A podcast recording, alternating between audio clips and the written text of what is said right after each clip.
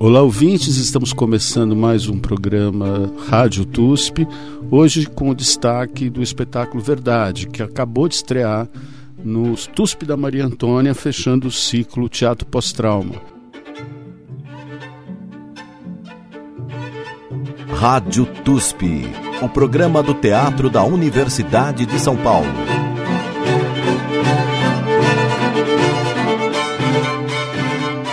Aqui comigo, Cleito Mariano e o da Alfarra, ambos integrantes do Tablado de Arruar, que é esse grupo já histórico aqui do Teatro de São Paulo e que é o autor dessa encenação que já tinha estreado ano passado e por isso mesmo foi convidado a participar desse ciclo porque de todos os espetáculos talvez seja o que mais atende essa ideia de a gente estar enfrentando esse trauma uh, pondo o dedo numa ferida histórica da vida brasileira, que é a influência nefasta que o Exército pretende ter ou tem de fato, é uma questão a discutir, sobre a democracia brasileira e a forma que eles encontraram de fazer esse enfrentamento foi justamente tentar, é um pouco como eu estou descrevendo, você me corrija se eu estou errado, uh, tentar entrar na psique do Estado-Maior do Exército Brasileiro. Quer dizer, o que, que essas pessoas que estão lá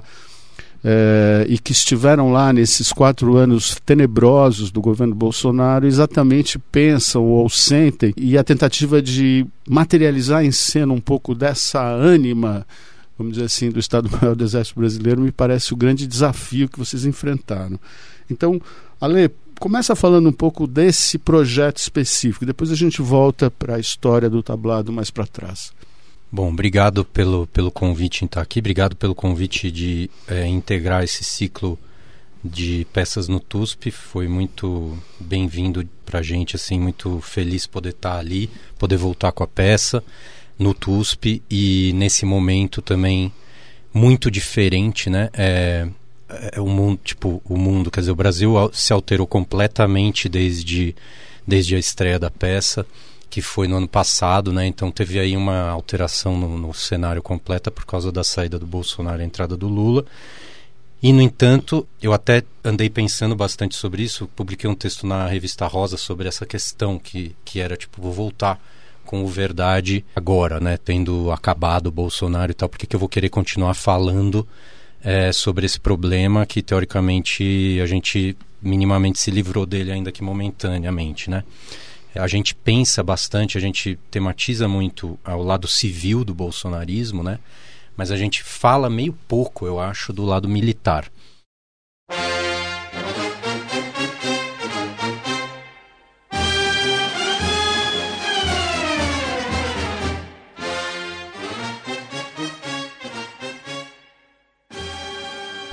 Idealizações do completo absurdo brutal e violento de que tudo, absolutamente tudo isso que nos rodeia, é tão impossível e absurdo como nós.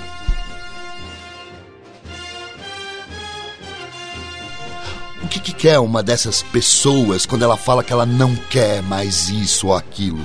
Sei lá, tortura, um, um corpo pendurado, tiro. Quer o quê? Hã? Sabe, eu sou jovem ainda, mas eu sei dizer. Eu sei que tudo que eu quis foi o que me criou o maior desespero da impossibilidade total. Mas o que eu não quis me trouxe até uma calma fria de um terror controlado. Rádio TUSP. A criação da peça inteira, ela veio, já acho que desde o começo, com essa partindo desse desse incômodo, desse, desse questionamento, desse autoquestionamento, né? Por que, que a gente a gente tem uma espécie de sensação de que a gente conhece o exército totalmente, que é um assunto desinteressante e óbvio. Em casa se falava aquela coisa, os milicos, né? Os milicos Sim. são os velhinhos de pijama. Um estereótipo, né? É, a gente tem isso na cabeça e a gente acha que dá conta totalmente deles com essa ideia, né? Que na verdade é uma ideia que veio da ditadura. A gente acha que eles são iguais ao que era na ditadura, e na verdade, quando a gente começou a falar, não, vamos, vamos dar uma olhada direito nisso daí, né? E a gente foi descobrindo, um, que é verdade, existe pouco estudo sobre mesmo, é, relativamente, se for pensar, o Brasil, né, tem, pô, se for pegar a bibliografia que tem sobre a direita, sobre Bolsonaro, sobre milícia, sobre, é imenso. Todo mundo está falando sobre isso. Militar tem muito menos, embora seja um assunto que está na boca do povo, é estranho. Você vai olhar e as, pelos teóricos sobre são poucos. É engraçado. Mas eu acho que isso tem uma razão bem óbvia, na verdade. Eles não deixam. Os militares simplesmente são fechados mesmo. Não estão interessados, né? Eles não estão interessados em conversar com pessoas de fora do círculo militar. E isso é muito concreto. Tipo, é, é, é, é concreto e estratégico. Concreto, estra exatamente. Você não pode simplesmente. E isso parte deles, né? Essa diferenciação total entre militares e não militares, parte deles é uma é, é, é algo institucional e, e intencional e constante. Primeira coisa que a gente descobriu logo lá no começo foi um processo longuíssimo, teve a pandemia no meio, né? É, lá atrás a gente descobriu uma das primeiras coisas que eles, eles denominam todos nós como paisanos. Qualquer pessoa que não seja militar, para eles é um paisano, que é muito engraçado porque você começa a ver que existe um mundo invertido que é visto do lado de lá. Não à toa eles têm aquela ideia do Orville, né? O Orville é o livro e é livro ao contrário, que é aquele é um livro que eles têm os militares, uma coisa meio maçônica, maluca, é a narrativa deles, do ponto de vista deles, sobre o que foi a ditadura. Como se aquilo fosse a realidade e o resto fosse um delírio. Exato, aquilo é a verdade e eles criam esse universo paranoide, como você já está indicando, né? Onde o delírio está sempre do lado de lá, os outros são delirantes e eles são a verdade, e é óbvio que isso é invertido, né? E essa, essa coisa da inversão é constante. Os militares o tempo inteiro trabalham com inversão. O ponto de partida era esse e a gente começou a descobrir que tem poucos teóricos, mas daí a gente chegou em alguns que tem uma abordagem interessante que é, é uma abordagem antropológica. E daí é que começou um pouco, eu acho, o início realmente do que, que o espetáculo viria a ser, que é essa ideia de uma espécie de perspectivismo, essa ideia do Viveiros de Castro, que vem da, do, da, do olhar para os povos ameríndios e tal. Mas daí a gente pensou, mas se, e, e, que é, na verdade, como, como Piero Lerner, que é esse antropólogo, lida com a questão, e se você olhasse para esses militares como se eles fossem nativos de uma, de uma espécie de outra nação né, que tem o seu ethos próprio, tem a sua psique própria, tem tudo, é outro, são outros tipos de pessoas, né, outra, outra estrutura antropológica.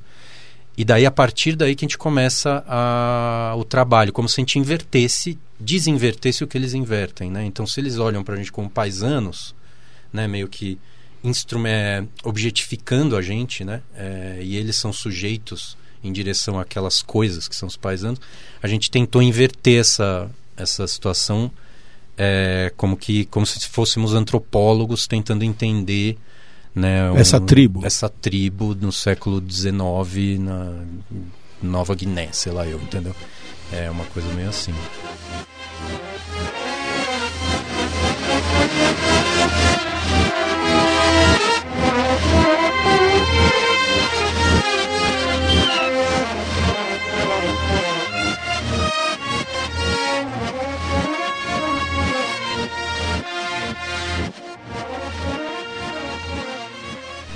E aí, o Cleiton agora pode entrar na conversa. Vocês fizeram então um processo de dois anos, mas tem toda uma construção dramatúrgica que foi sendo feita com os atores ou foi feita antecipadamente? Eu acho que, no verdade, especificamente, a gente até comentou isso. Eu acho que foi um processo em que todo mundo participou muito, sobretudo dessa parte teórica. Isso tem a ver com o um pouco o nosso processo de, de, de criação. A gente tem um, sempre um período em que a gente estuda e, e, aí esse estudo eh, geralmente se desdobra numa prática, em improvisações. Muitas vezes a gente volta para a rua em outros processos, mas nesse, como a gente estava na pandemia, a gente centrou muito nesse estudo mesmo, em debates. Nós fizemos um grande ciclo de debates ao longo do, do projeto, que obviamente só foi possível porque a gente estava com contemplado com o edital de fomento, né, com a lei de fomento. Então, a gente conseguiu fazer esse estudo. É, nós fizemos um ciclo de leituras de peças que também falavam do, do militarismo. Tudo está no YouTube, aliás, no, no, canal do Tablado. E, e foi muito interessante, porque todos nós fomos é, mergulhando mesmo no, no, nesse universo, entendendo. A gente leu a obra do, do Piero, a, essa mais importante, que é, que é, o Brasil no Espectro da Guerra Híbrida, do Piero Lá. É, é um livro de que ano esse livro? É de, é de agora, é de 2009. É, é recente. É bem recente, é bem recente. É, essa obra, que é justamente, ele, ele traça um pouco essa hipótese que, o, que essa, essa coisa que já está um pouco famosa, que é a guerra híbrida, de certa forma os militares estariam usando é, é, essa forma de guerra e mais uma vez, como é característico do exército brasileiro, contra a própria população, que é sempre um contrassenso, mas é uma marca do nosso exército, né? Historicamente, o Brasil, acho que a última guerra efetiva, fora a participação na Segunda Guerra. A última guerra que o Brasil de fato participou foi a Guerra do Paraguai, que, que acabou lá em 1870. E que o evento mais glorioso foi uma retirada. É, exato. E de lá para cá, o, o todo toda a instrumentalização, o avanço tecnológico do exército sempre foi se voltando contra a própria população. Então isso é muito é, forte. Daí o, o Piero traça um pouco essa hipótese de que o exército brasileiro estaria operando uma espécie de guerra híbrida, desse, essa guerra pós-guerra de quarta geração, para dentro do Brasil. Então nós estudamos isso, estudamos é, a Comissão da Verdade, assistimos quase que todos os vídeos no site da Comissão da Verdade. Enfim, fizemos um estudo bem aprofundado ao, ao longo desses dois anos com todos os, os, os atores da peça. Mas daí o processo de criação dramatúrgica é, é com o Alexandre. E tem esse olhar um tanto antropológico, é, que é de não julgar o seu o, o, seu objeto, né, a sua tribo que você está analisando e sim tentar entre, entrar mesmo nessa nesse ethos, nessa lógica, nessa cultura e então é, eu eu acho como a gente ia falar de de um pessoal, né, de uma casta, de um grupo é, que é muito distante da gente, eu acho que foi um, um olhar muito feliz assim que o Ale conseguiu eh, transportar para o texto, que é de, de, tentar mesmo entender assim como é que eles pensam, né? Como é que eles, por que é que eles pensam dessa forma. Então, Ale, nesse sentido, até no dia que você participou da Roda de Memória do Futuro, né, que a gente estava discutindo um pouco a questão do teatro político, e você até pontuou isso, que na verdade uh, tem muitos modos né, de você pensar um teatro político e talvez muito mais interessante um que não seja tão óbvio, né, do tipo você uh, caracterizar os militares como mal e que tal e tal e coisa. Então fala um pouco sobre essa estratégia que você usou para de alguma maneira entrar nesse tema sem cair nesse maniqueísmo de bem e mal e tudo mais.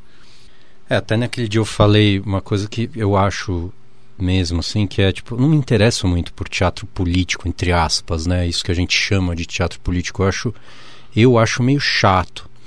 Por causa disso que você está dizendo, né? É, você normalmente, seja qual for o teatro político do momento, né? Que vai variando também, você vai num lugar onde você já sabe o que você vai ouvir, o que está sendo defendido e você também já concorda com aquilo e você vai meio que para enfatizar suas próprias crenças, né? E se regozijar, vamos dizer, junto com aqueles que estão lá e meio que festejar isso. Como eu não sou muito de festa, eu não gosto muito desse tipo de, de coisa, de celebração, vamos dizer assim. É o reino da redundância. É, né? uma redundância que, que também tem um prazer nisso, que é um prazer meio festivo, eu acho, sabe? É. De estamos juntos aqui, damos a mão e vamos sair daqui, não vamos fazer nada no caso, mas Vamos felizes. reiterar mais uma vez é. como somos oprimidos. Tipo, eu não gosto disso, entendeu? nunca foi muito todos nós, o tablado, acho que sempre a gente vem de um de uma época onde isso era muito forte, né? É, hoje em dia ainda é de outras formas, acho que se mudou um pouco a talvez o, o palavreado, mas se mantém esse território bastante forte de, de autoafirmação, de reafirmação do mesmo, né? E a gente sempre foi dissidente. Acho que a gente faz teatro político, entre, que não é esse político no sentido mais comum, porque simplesmente porque política interessa pra gente pessoalmente, é uma coisa normal. Eu me incomodo, eu me, me, me angustio com questões políticas, então elas estão lá, mas eu não tenho nenhum apego a ter que falar de questões políticas, né? E acho que isso posso falar em nome de todos do grupo, assim, não é uma. A gente não tem essa defesa, assim. E daí, nesse sentido, interessa muito mais pra gente esse lugar de que é chamado político como um lugar de embate, um lugar de polêmica, né? É, acho que polêmica no sentido do Bakhtin, né? Que ele tem essa ideia de polêmica como um tipo de discurso onde é pressuposto uma fala que é a fala, vamos dizer, é, consensual. Então essa fala já existe, ela não precisa ser dita, ela já está dada. Quando você fala algo no palco nesse tipo de discurso, quer dizer, você já instaura um território que tem falas sobre, no caso, os militares, várias outras peças eu posso citar que a gente fez a mesma coisa, abnegação, questão do PT. Já existe uma fala sobre o PT, você instaura uma fala ali, quer dizer, você não está partindo do nada. Esse palco não é um, não é um papel em branco. Quando você diz o nome Partido dos Trabalhadores ou qualquer coisa que você fale, já tem mil vetores ali. E daí é nesses vetores que você atua. Né? Branco a mesma coisa. Né? Você tem um território da questão racial, já está dado ali, os mil vetores, e você está assim, né, é, lidando com eles. Então, esse tipo de lugar de polêmica, isso me interessa e nos interessa, acho, já faz tempo. E o Verdade também foi pensado assim, mas de um outro jeito. Daí a estratégia dramatúrgica é a seguinte: eu sempre penso que é como se fosse meio um escorpião, sabe? Que tipo, você, você encontra ele, você acha que, que você está lidando ali com as garras dele da frente, mas de repente quando você vê vem uma de trás. Essa sempre foi a minha ideia com a peça, no seguinte sentido. Se inicia e você tem a impressão de que você está olhando para os militares, eles no começo são mesmo uns canalhas, não sei o que, com aquelas máscaras. Então tem um lugar que inicia mais ou menos confortável do ponto de vista desse discurso comum né, em relação aos militares, falando barbaridades, etc. Só que a ideia é, aos poucos você vai parece que se aproximando dessas pessoas um pouco mais e de repente quando você se dá conta eles aparecem quando eles surgem de maneira mais substantiva em cena eles estão falando da gente eu meio que criei um lugar onde a gente dá voz a eles para falar sobre nós então no fundo a peça é um instrumento de falar sobre nós próprios né sobre nós mesmos é, nesse sentido é como se você usasse esse mesmo é, sistema deles de inversão para ao contrário, né? Então, você coloca os militares lá, você inicia por um lugar mais ou menos de senso comum, são uns, uns, uns lunáticos que só falam absurdos.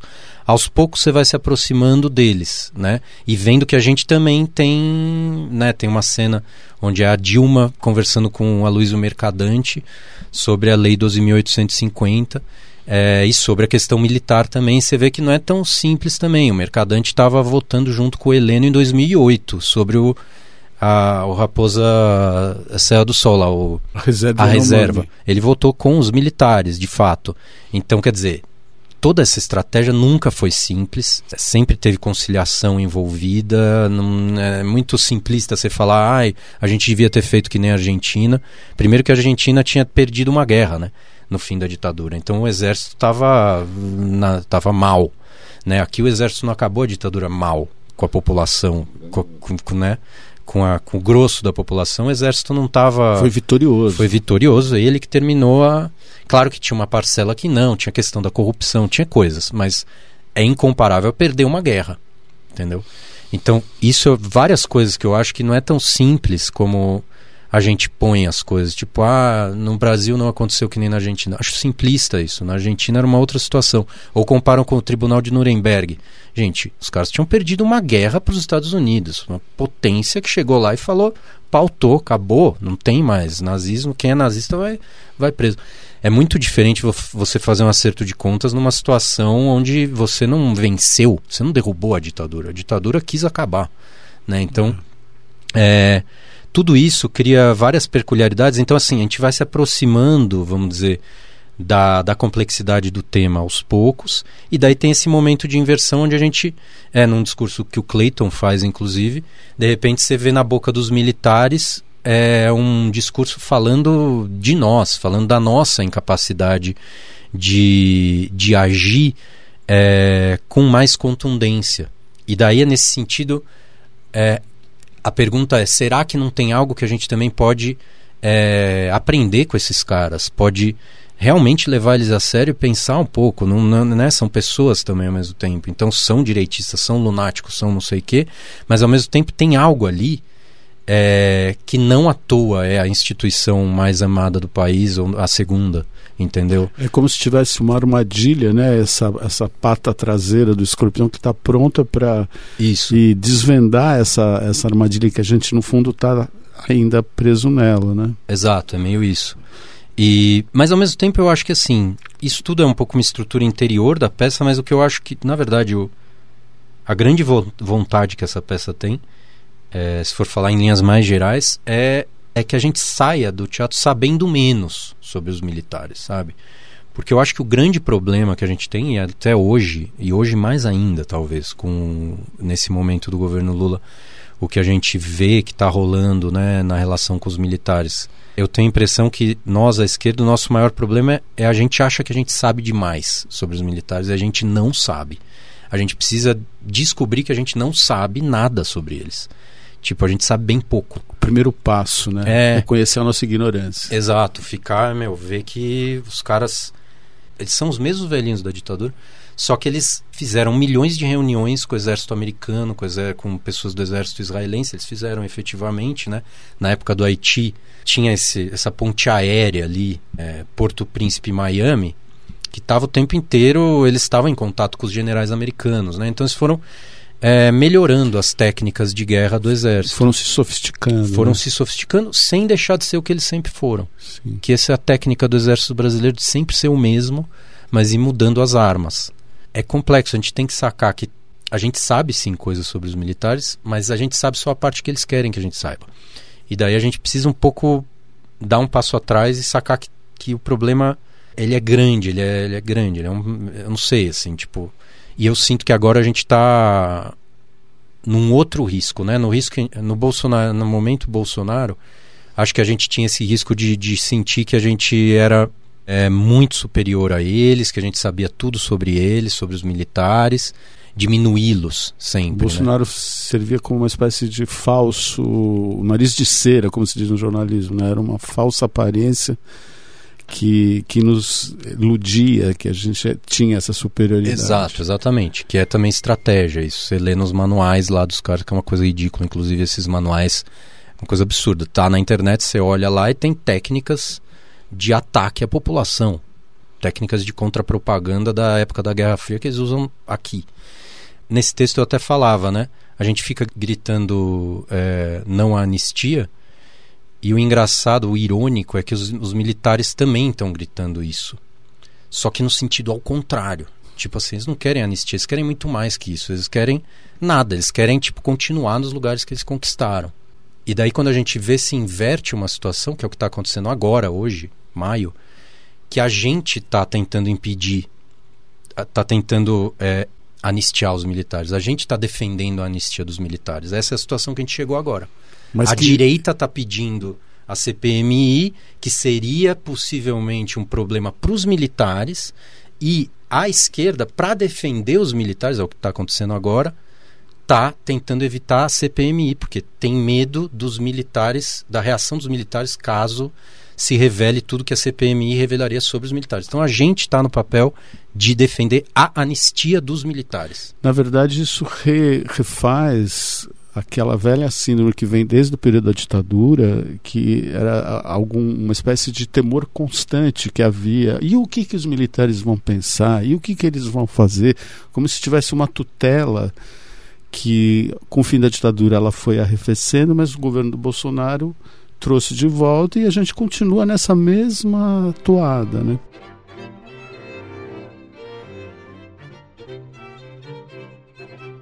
Nunca, nunca em direção a uma disciplina violenta, nunca em direção à autopunição e à brutal dissolução de si mesmo.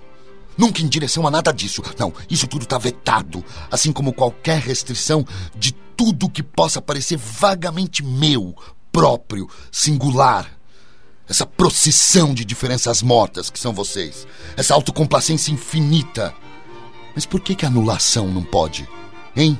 Por que, que a contra-liberdade não pode? Ah, não, eles vão dizer, porque ela exclui o que não é dela, etc. A, a liberdade, ela só é liberdade para se fazer ou ser aquilo que não exclui a liberdade do outro de ser e de fazer o que ele quer. Olha, vocês repetem isso ao infinito, mas vocês nunca se perguntam: será que isso não é muito pouco? Não, e, e vocês não se perguntam. Por que é que nós nos contentamos apenas com isso? E vocês não se perguntam jamais. Por que é que nós não podemos imaginar a absoluta e total exclusão de determinadas pessoas do nosso mundo e de nossas vidas em batalhas cataclísmicas que renovem completamente tudo? Por que é que nós não podemos imaginar fazer nada que não esteja o tempo inteiro calcado na nossa cotidiana e banal vontade de ser o que a gente é? Não, isso daí eles não se perguntam. Vocês ficam aí, jogados nos seus sofás, deitados nas suas camas flácidos, como se fossem assim um, uns filhotes de passarinho, esperando lá, de bico aberto, de olhos fechados, o alimento regurgitado pelas suas mães para dentro das suas gargantinhas moles. E, e aí, aquela gosma quente, parcialmente digerida, aquilo, aquilo é a verdade da vida de vocês. Uma coisa morna e insípida, como tudo aquilo que vocês imaginam que somos nós.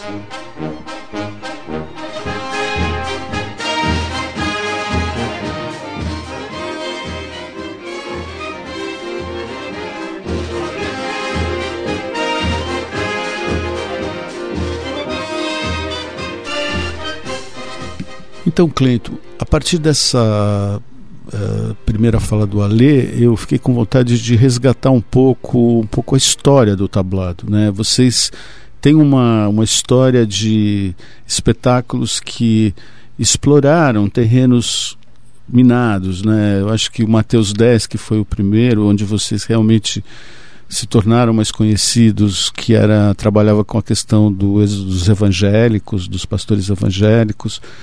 Depois vocês tiveram a trilogia da abnegação e depois vocês tiveram o branco que o Ale mencionou, mas que o nosso ouvinte talvez não conheça. Então eu queria que você falasse um pouco dessa trajetória de desses espetáculos que eram espetáculos provocadores, né? Assim que que não, saíam de um certo consenso sobre os temas que eles abordavam e tentavam abrir flancos, né? Nesses temas muito minados, digamos assim. Uhum.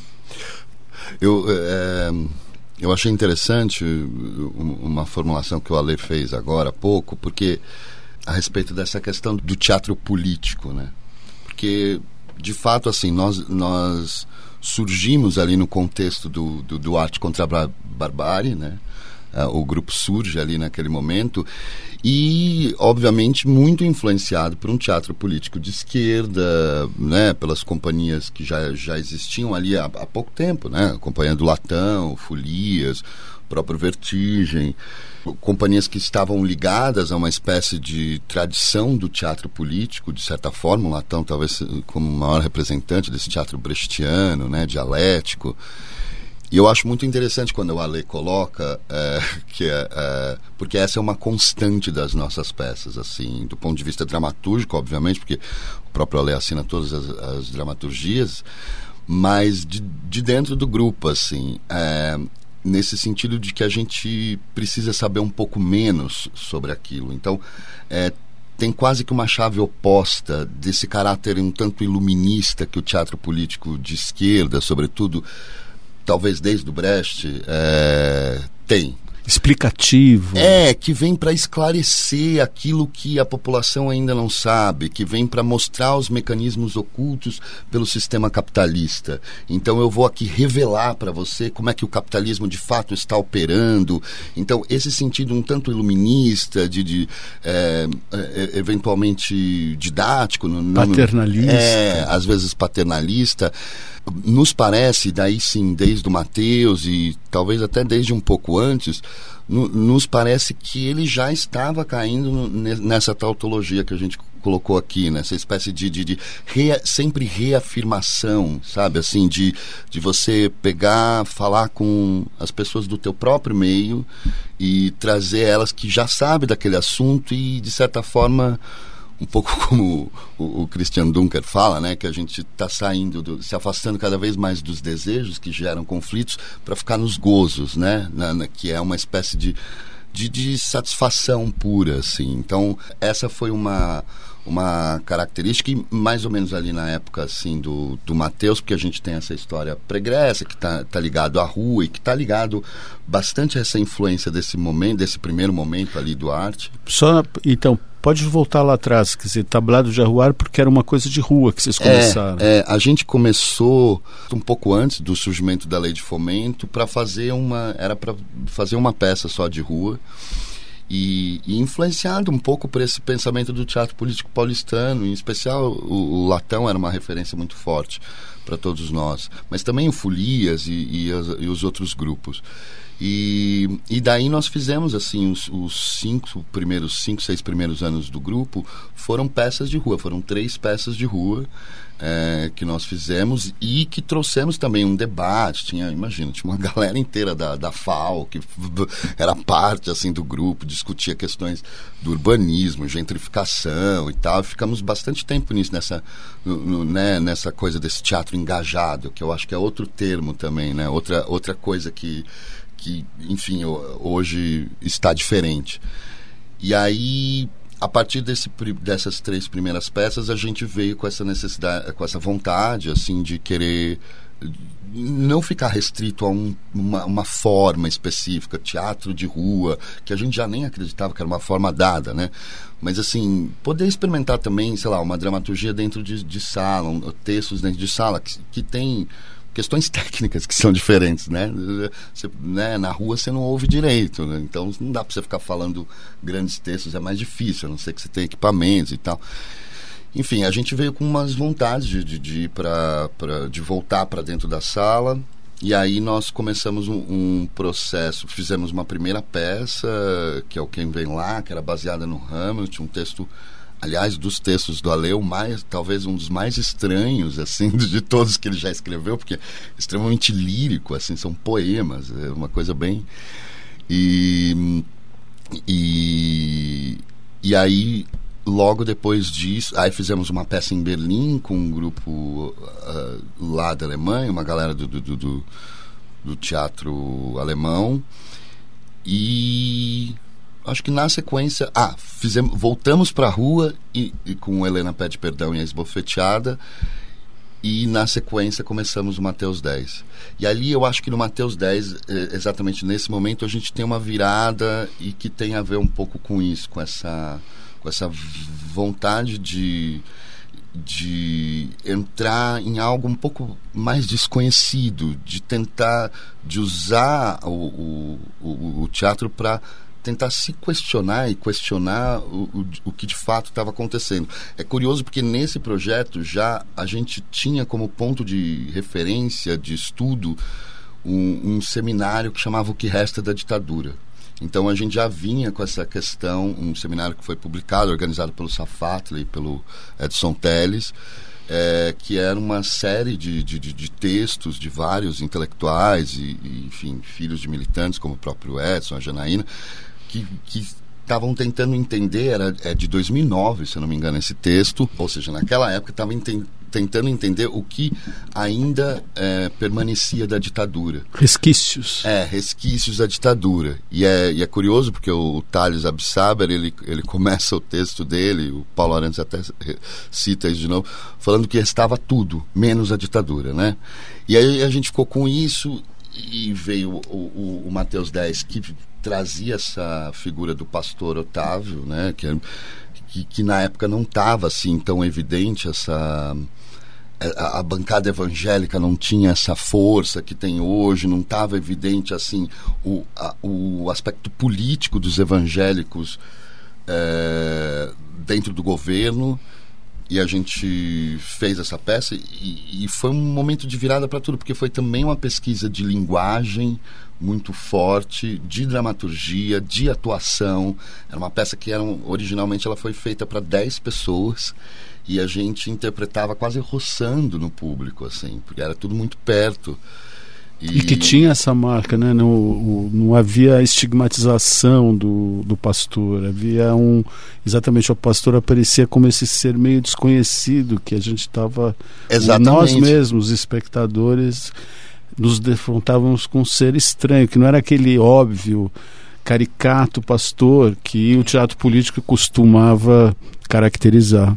É, isso daí inclusive deu um, tem uma anedota que teve uma pessoa, não vou citar o nome, eu talvez cite, não, melhor não citar, mas que veio que o comentário dela foi, para mim foi muito engraçado, que ela virou e falou, não, acho que você se perdeu nessa, nessa peça. Eu falei, não, por quê? Ela falou, não, uma questão política mesmo. Mas por quê? Não, porque esse cara, esse pastor, pastor não é, não merece fazer uma peça. Um pastor devia estar preso. Ele não, não, merece ter uma peça feita sobre isso. Esse cara não tem subjetividade. Eu lembro dela me falar claramente isso. Eu falei, nossa, aí é fácil, né? Quer dizer, é isso, é o teatro político e nem é uma pessoa do teatro político, mas é, é esse lugar da gente que a gente acha eliminar que... os inimigos simbolicamente. A gente tem uma certeza é. e uma tranquilidade com a nossa subjetividade que os outros não são, são objetos, não são é. pessoas. Você pega e prende, acabou. Não é assim, tipo, é mais complexo que isso. E hoje em dia a gente vê, né? que essa, essa, essa postura tão arrogante da esquerda perante a, a igreja evangélica, e que também é o que acontece com os militares, só fez a igreja evangélica crescer. E é o que acontece com os militares Não também. só crescer, como crescer contra a esquerda, né? Assim, crescer Exato. com bode da esquerda. Mas agora, por falar na esquerda, então vamos uhum. entrar numa abnegação, que foi o, esse anátema, né? Que, que que vocês fizeram três espetáculos de alguma maneira tentando problematizar, por exemplo, um episódio super problemático da que está ligado inclusive com a primeira o primeiro governo do Lula logo um pouco antes da eleição do Lula da primeira eleição do Lula teve o assassinato do Celso Daniel e vocês vão fundo nessa questão não exatamente numa perspectiva policial né mas numa perspectiva exatamente de trabalhar esse o que, que acontece como que isso pode acontecer naquele campo, né? É, é o, a, a, trilogia foi realmente porque a, ainda no caso do Mateus a, a, gente não tem uma proximidade, nenhum de nós somos evangélicos, né? A gente não tem proximidade com aquilo e justamente o esforço como é até hoje no verdade é de se aproximar um pouco daquilo e porque é justamente isso que gera polêmica, né? É, é você é, tentar se aproximar o máximo que der do, do, ponto de vista do outro, nesse perspectivismo aí que o, o Alessi todo viveu de casa. No caso do PT, tinha uma questão forte, porque nós éramos próximos, somos próximos. Eu, eu fui do PT militante durante. Trabalhei numa gestão petista em Osasco, na minha cidade. Fui militante durante muitos anos. Nós, enfim, é o nosso campo político. E então o processo para a gente foi mais doido, muito mais desgastante, sobretudo nessa, nessa segunda peça, que é, a, que é o Abnegação 2, é, que pegava num ponto nevrálgico que até hoje é um ponto, é uma história que mal contada. Se, se prefere não falar, hum. mesmo dentro do partido.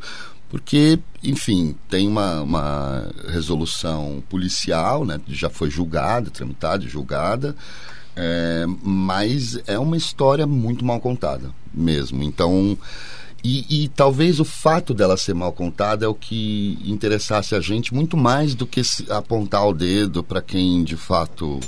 É, é, na verdade, é o, o, o, caso em si do Celso Daniel, ele servia muito mais para a gente deslocar esses consensos que a gente tinha sobre o nosso próprio partido sobre o nosso próprio campo político. E era isso que nos interessava, porque a gente sabia que, é, enfim, se a gente não consegue resolver isso, é um ponto de partida para a gente pensar que a gente não consegue entender e resolver várias coisas, que existem contradições internas grandes e que, e, e que talvez não olhar para ela seja a pior forma de a gente de a gente lidar com a questão.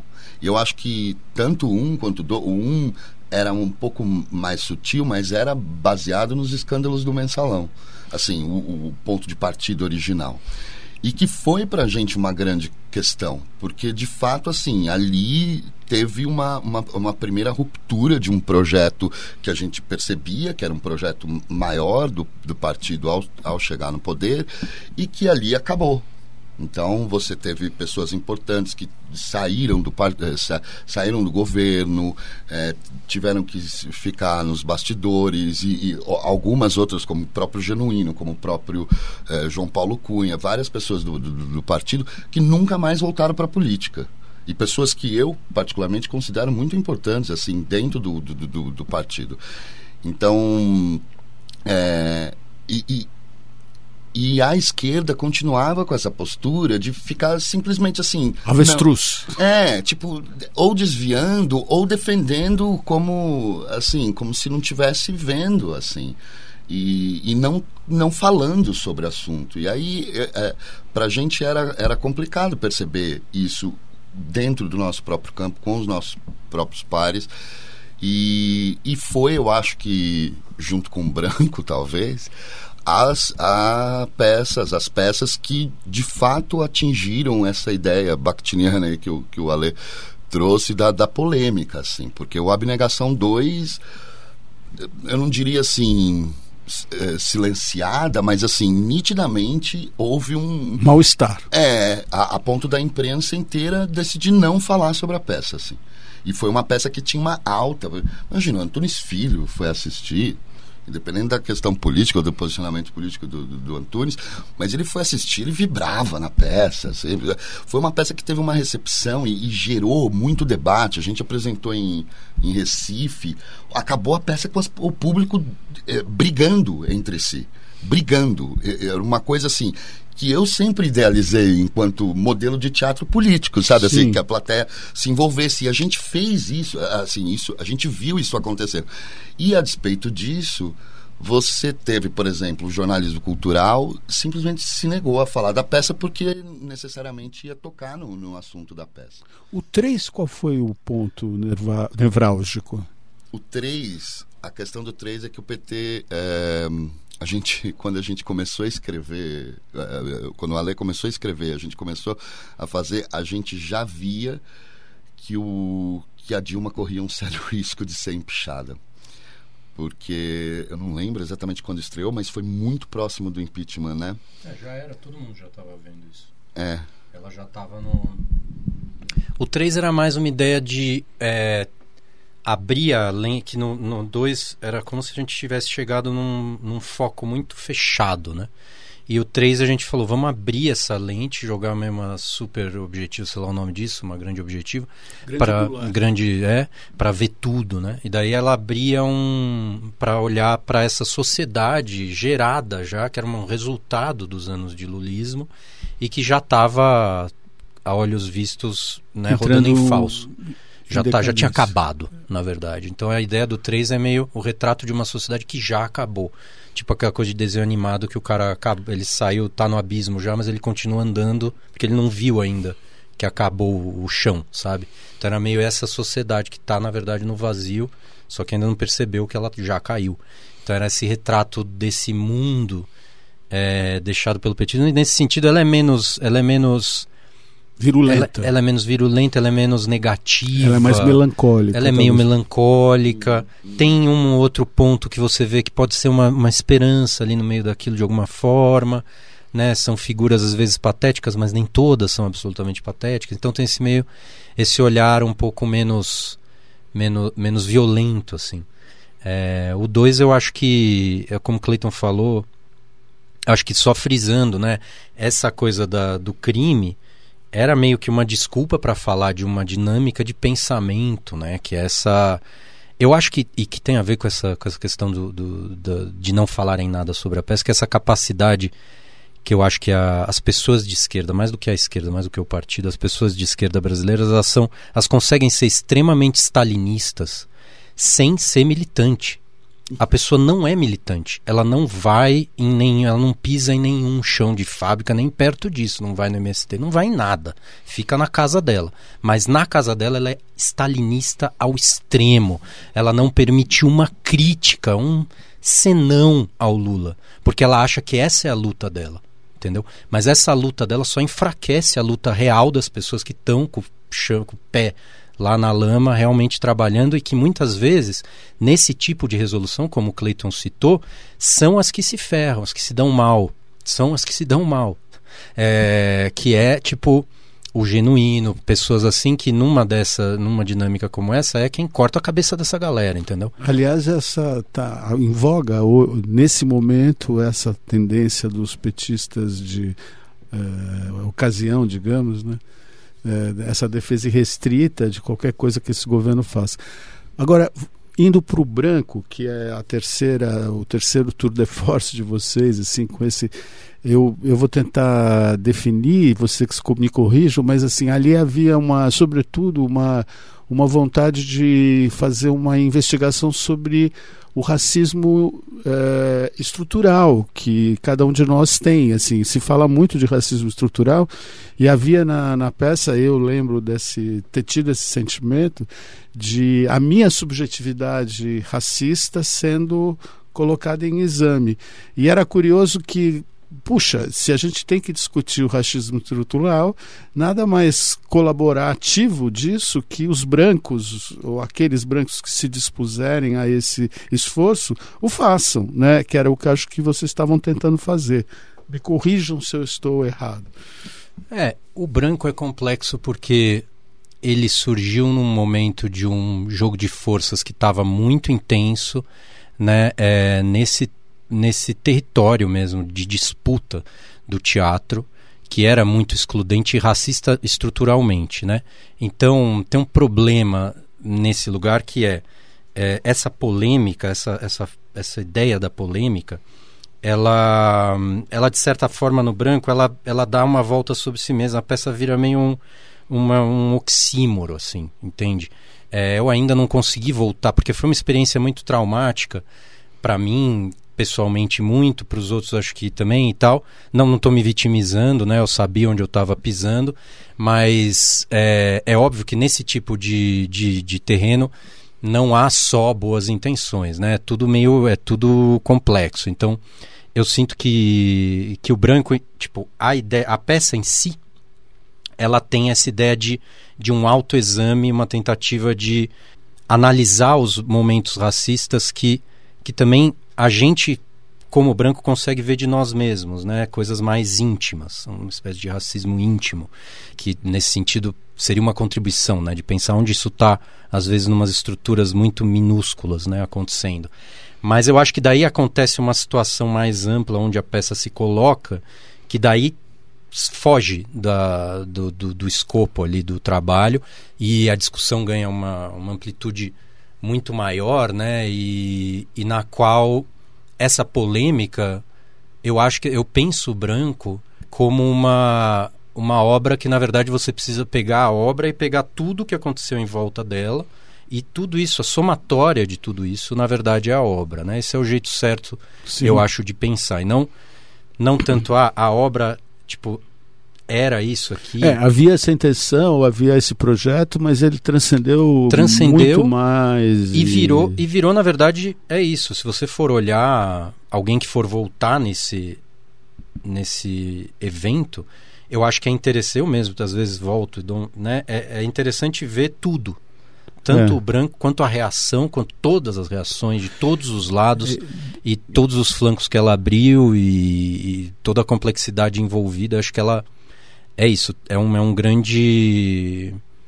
É uma peça nesse sentido quase que performática para além da própria performatividade como Cênica, dentro dela, entendeu? É, é uma, uma espécie de performatividade realmente social, social coletiva. É. É. Eu queria ouvir o Cleiton sobre isso, porque eu de alguma maneira também, que nós na revista Sala Preta, que é a revista do programa de pós-graduação em artes cênicas lá da ECA USP, nós fizemos um dossiê né, sobre o espetáculo, ouvimos várias vozes, e é engraçado que eu também tive essa sensação um pouco de algum, em algum momento eu tinha perdido completamente o controle sobre chegar a algum tipo de é, veredito, ou resultado, ou opinião definitiva. E ao contrário, depois de ler todos os, os artigos que foram reunidos, pró e contra o espetáculo, a maior parte deles contra, inclusive, né? Eu ficava um pouco nesse também nesse lugar de falar, bom, saiu do meu controle isso aqui. Algum dia alguém vai ler isso e vai tentar entender, né, o que, que aconteceu aqui. que, que você, como eu, você vê isso? Cleiton? Não, eu acho, eu, eu, eu até falo é, pouco assim é, sobre o branco, mas assim hoje é, o, o, o, debate sobre a questão da luta antirracista ele já está num patamar que naquela época ainda não, não estava. Então isso isso é um dado fundamental porque é, envolve a estratégia de luta que não cabe a nenhum de nós aqui julgar dos movimentos negros, dos movimentos pretos no, no, no Brasil, em São Paulo, enfim, são táticas e estratégias que, que, que eles estavam adotando e que estão cada vez mais é, desenvolvidas, sofisticadas, evoluiu muito mesmo. É, e anos. que eles também estão vendo o que que né, estão constantemente avaliando o que que de fato interessa dentro dessas táticas e dessas estratégias para eles, o que de fato interessa, o que é facilmente cooptado por, um, por interesses, por exemplo, de mercado neoliberal. Então, você olha hoje a Netflix, ela tem uma lei. É, Os comerciais. É, é, você vê empresa. Então, já tem hoje muitas pessoas questionando isso, é, isso que o, o né, os americanos chamam de washing, né? Você tem o gay washing, então você tem, sei lá, o black washing, essa, essa, essa questão de você usar. Mas para mim, em algum lugar, era foi um pouco assustador no sentido de que a gente dentro do assim no máximo que a gente conseguiu se inteirar do, do debate da luta antirracista do, no momento a gente achou que a gente estava pegando uma, uma uma estrada, ainda que polêmica, obviamente, se inserindo de forma polêmica, porque essa, como a gente já falou, né, é, é uma das características nossas, mas uma um, um, um caminho é, aceitável, que era a ideia de discutir a branquitude que é uma tese, né? A gente inclusive falou com, com a Lia Weiler Schuckmann, que escreve uma tese sobre essa, ou seja, como, como também racializar os brancos, né? Porque essa é uma, uma acusação constante, né? Que a gente nunca é racializado. Quem... Então a gente, de certa forma, e o título da peça acho que indica um pouco isso, a gente estava imbuído um pouco dessa ideia de que a gente vai se colocar também como, né, de forma racializada e para nos questionar e para questionar o que, que a branquitude é, é, é, pode fazer dentro de um contexto onde o racismo é estrutural e estruturante, né? Como, como o atual ministro dos Direitos Humanos explica para gente, né? Ele faz parte da estrutura, é, junto com, com o capitalismo, ele, ele desenvolve a nossa sociedade dessa forma. Está entranhado, né? É, e, e a branquitude, como a Lia coloca, ela, ela sempre foi aquilo que é universal. Então, né, os brancos eles são universalizados, eles não se entendem como parte desse processo também e também como uma construção é, dentro dessa mesma estrutura. Então, é, isso estava lá no pano. A peça nem fala diretamente disso, mas isso estava lá sempre, o tempo inteiro no pano de fundo. Então, a gente achou em algum lugar que a gente estava é, no nosso lado contribuindo também com a luta. Mas daí eu acho que vem a questão do momento em que a peça se dá e, da, e, da, e do tipo de estratégia que o movimento negro, que parte do movimento negro, porque o movimento negro não é homogêneo, ele não, ele não tem essa organização de um partido stalinista, graças a Deus, imagino eu. É, né, são vários movimentos, são vários grupos. Então você tinha um, uma parte do movimento negro que estrategicamente via qualquer possibilidade. O, o comentário que mais teve, eu lembro na época nas redes sociais, era assim eu não vi, não verei, acho um absurdo essa peça existir. A pessoa nem, ela não sabe do que, que a peça estava falando. Ela não, hum. nem, ela era o, o gesto, eu lembro de um. Eu estava eu tava dando um curso de dramaturgia na SP. E eu lembro de alunos virem me questionar, mas só esse título, esse cartaz da peça. Estava baseado nisso, assim, a discussão. Era um pouco que nem aquele comentário do pastor que eu ali. Quanto ao pastor. Exato, né? assim, o pastor, ele, você não pode falar de um pastor porque ele não tem.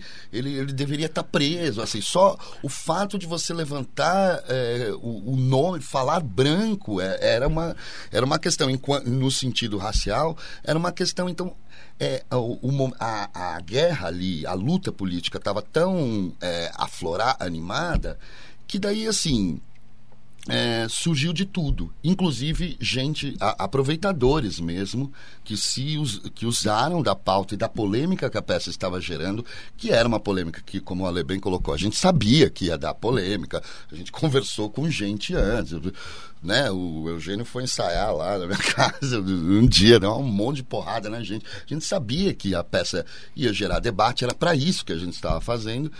É, mas teve gente que se apropriou do, do, do, do, do debate para. Capitalizou. É, é, capitalizar, exato. E Eu aí... Não vou nem falar o nome aqui, mas a gente sabe quem é. É, é evidente. Mas assim. enfim. Então, ouvintes, a gente está agora encerrando o nosso programa de hoje.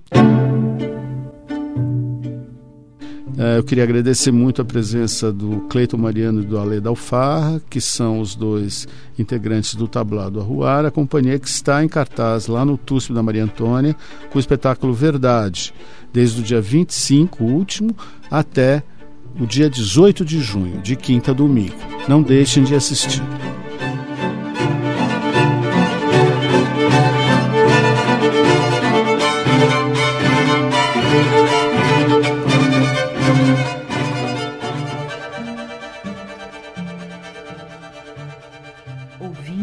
Rádio TUSP.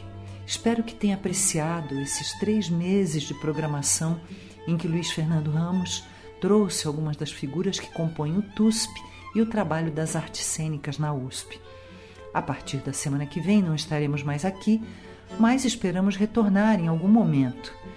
Fica o convite para que você ouça novamente ou, se ainda não ouviu, passe a ouvir os episódios disponíveis em podcast no Jornal da USP. Grata por sua audiência.